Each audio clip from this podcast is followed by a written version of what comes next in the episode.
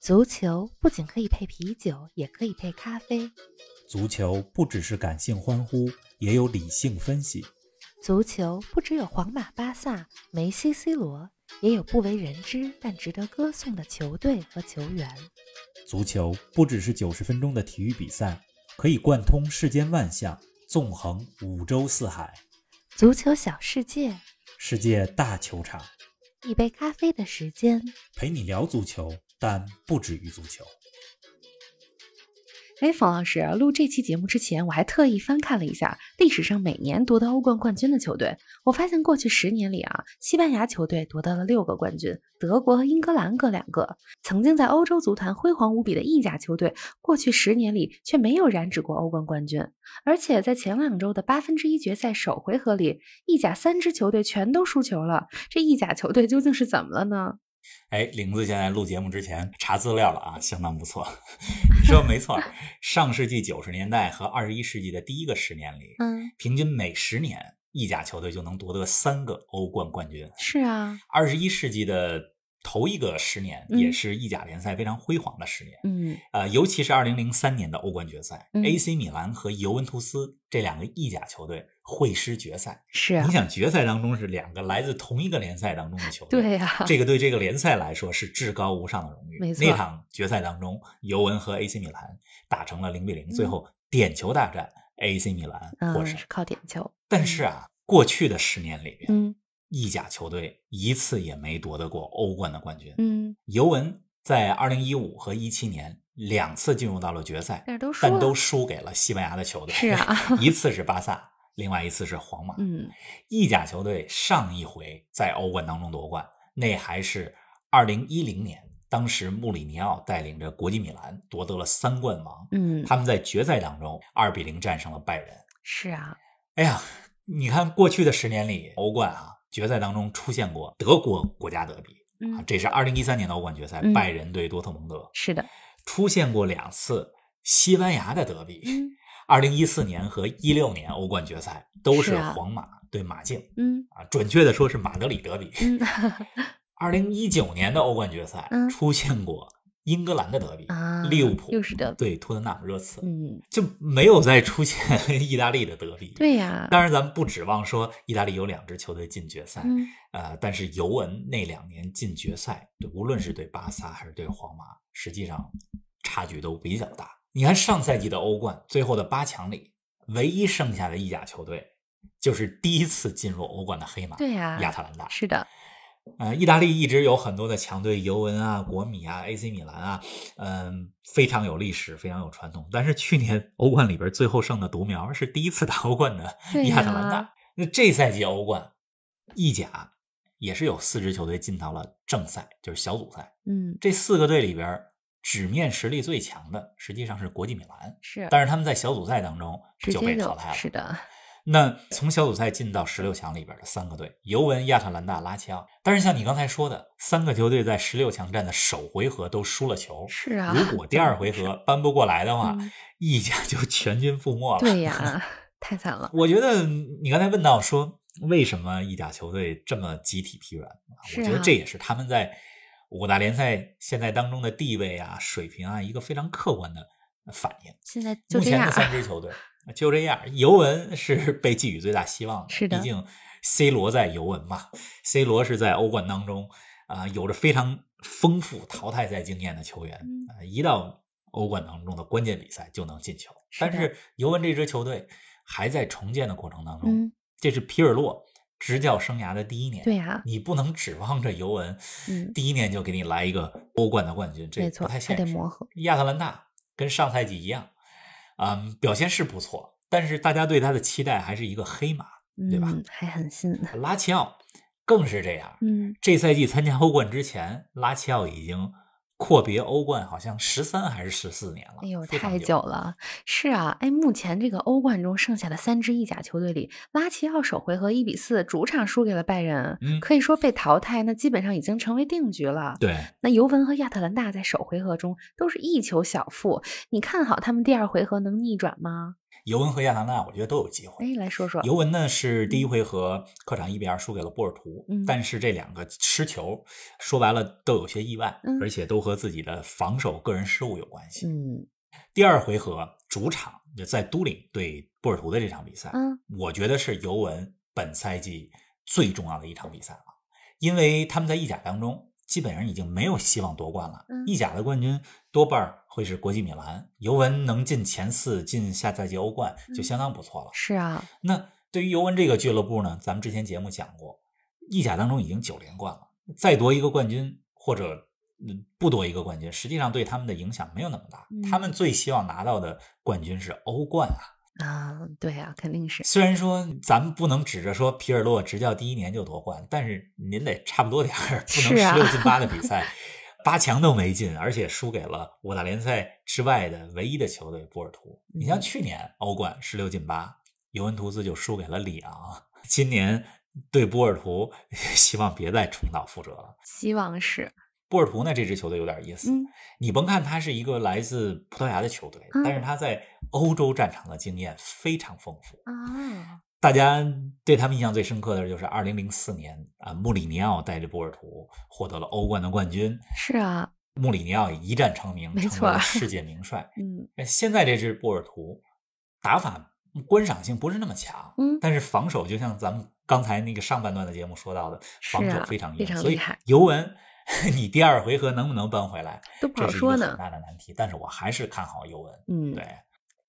再说说亚特兰大是啊，首回合对皇马，嗯，，本来能期待一个进球大战，呃结果上半场二十分钟左右被罚下一个人太惨了，十打十一的情况下嗯撑到八十五分钟，我觉得相当不容易。，对，皇马虽然一比零赢了亚特兰大，但是我觉得亚特兰大第二回合做客还是有可皇马能回来，完全有嗯戏，能和皇马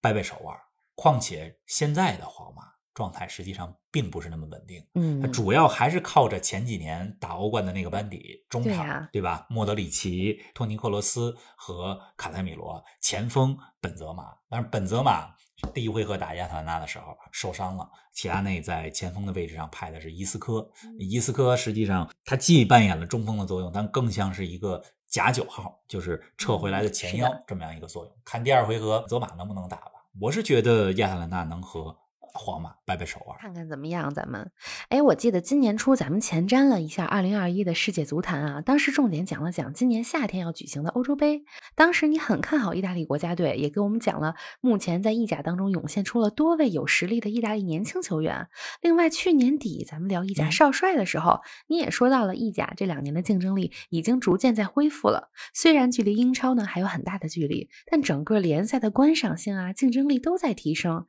哎，那冯老师，你觉得未来的两三年里，意甲当中是否会出现在欧冠当中非常有竞争力的球队呢？我觉得再过两三年完全有机会嗯。国米目前的阵容非常强大，嗯，呃，如果这个赛季意甲国米能夺冠，嗯以现在的这样一个冠军阵容班底，下赛季在欧冠当中是一支劲旅。啊嗯 AC 米兰，咱们之前的节目重点讲过，非常的年轻，是的，他们远离欧冠的赛场已经六七年呃了。对啊，也不少但，是按照现在在意甲当中的势头，嗯下赛季重返欧冠、呃非常有机会也。是有可能的。 AC 米兰嗯，它和利物浦和皇马一样，它是一个非常有欧冠底蕴的球队。嗯在欧冠历史上一共夺过七次冠军，是啊夺冠次数第二多的非常多了球队，嗯仅次于皇马。嗯按照现在这个势头发展下去，等队中这一波年轻队员，特奥埃尔南德斯啊，嗯，包括这个卡卢卢啊，这批球员完全成熟起来，嗯，不仅在意甲当中是一个争冠的劲旅，在欧冠当中肯定也再是一条好汉。嗯，肯定总之，是，今年的欧冠哈、嗯我觉得如果尤文能闯过波尔图这一关，我还是看好他们能走得更远一些。但你要说刚才咱们说的这个话题，意甲球队什么时候能不能够重捧新杯再 次站上欧洲之巅嗯，捧杯，我比较看好两三年以后。嗯，咱们再观察一段时间。哎，冯老师，嗯，现在咱们在说欧冠啊，可是我看新闻里说，很多这个欧洲的强队啊，都有点想自己另立门户，建立一个新的联赛，叫做欧洲超级联赛。这个你怎么看呢？都想要脱离出欧冠了。欧洲超级联赛这个想法，其实欧洲好多的豪门啊，像皇马、像尤文这些球队，很多年前就想建立了。是啊，说白了，很大程度上是出于商业利益。啊，因为他们觉得现在欧洲的欧冠的比赛场次数不够，而且经常有，比如皇马或者尤文啊、曼联、利物浦这些强队对阵啊，来自匈牙利啊、来自保加利亚、呃，来自这些不是五大联赛当中球队的这种比赛，嗯他们就觉得说，我们为什么不自己建一个联赛？如果观众们每周看到的都是拜仁打曼城、皇马打尤文这种比赛，对电视转播更、好对赚商业钱嗯利益肯定是一个好事儿。所以他们就想自立门户，说我们成立一个单独的精英啊精英集团的游戏，啊就我们这些球队，就我们自己玩。儿。嗯，我觉得这是非常违背竞技精神的。对呀、为什么？因为他们想做的这件事情是说，因为这些球队它的历史战绩、它的收入水平、它的俱乐部的规模有多大，所以我们这些球队就单独组成一个联赛，甚至这个超级联赛里边的球队不去参考它在国内联赛当中的排名。就是因为它是大俱乐部，这个不合理它有这个大俱乐部的身份地位，就进入到这个超级联赛。嗯呃，我觉得这个是非常违背竞技规则的。是而的且说实话，你看现在在英超当中，都说切尔西、啊阿森纳是，包括热刺是这个精英集团的超级俱乐部，嗯，但他们在英超当中的排名现在还不如莱斯特和西汉姆联。对 呀、你说在意甲当中啊，如果你所有的这些这个所谓的超级强队，你都能比亚特兰大踢得好，那我们没得说， 对吧？但实际上有一些超级强队还踢不过亚特兰大。对呀、啊而且不所以稳我个定人对于欧洲超级联赛这种说法，我觉得是一些大俱乐部非常贪婪的商业意图想入非想要非成立的不一个可联行赛。嗯对，欧冠肯定是要改制的，嗯大家也在讨论说，二零二四年之后，欧冠会增加小组赛当中的比赛，让强队之间的比赛变得更多。我是觉得啊这些改革都是必然的。是的，是的，但是你要说完全成了一个精英集团组成的这个豪门们啊，所谓的豪门们单独去玩的一个游戏一个联赛，我觉得这个不太对。太不靠谱了。嗯，我也觉得是非常赞同你的观点。哎，咱们这些欧冠特辑啊，又快到尾声了。哎，我知道北京时间啊，下周三和周四的凌晨，欧冠的十六强淘汰赛的第二回合比赛就要依次打响了。嗯对方，老师，除了欧冠以外，未来一周还有哪些值得我们期待的比赛呢？欧冠第二回合的比赛，像你刚才说的，下周周中和下下周中，嗯，啊、八场比赛啊、每周四场。啊，除了欧冠以外呢，这周末啊、有三场五大联赛的德比大战，嗯说说嗯需要大家关注。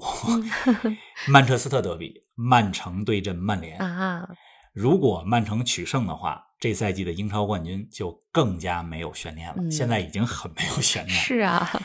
第二场大的德比战，哪个呢？马德里德比，嗯这也是我最关注的一场球。嗯，西甲当中，马竞和皇马目前排在前两位，啊马竞啊排名第一，嗯而且手握补赛。啊，如果马竞能战胜皇马嗯，他们的直接竞争对手的话，夺冠机会非常大。哟，值得关注一下。德甲嗯当中也有一场德比，嗯但是德甲的这个德比，它不是某个城市的德比，而是我们经常说到啊的德国国家国家德比，是的，拜仁慕尼黑对多特蒙德。嗯，所以这周末的三场五大联赛当中的德比大战，大家别错过。好的，哎呀，我觉得冯老师你是看球啊和这个选择最关注的比赛还是比较客观的。我本来以为你可能最关注的是曼联啊，因为作为曼联的球迷，想不到你最关注的是马德里的德比的比赛啊。那听众朋友们也希望大家继续看欧冠，也同时关注我们的节目、我们的微信公众号还有微博。那咱们下一期不见不散，看看到时候欧冠变成了什么样。好，等欧冠出来八强以后，咱们再来八进四的欧冠特辑好的，啊、下期不见不散。嗯，不见不散。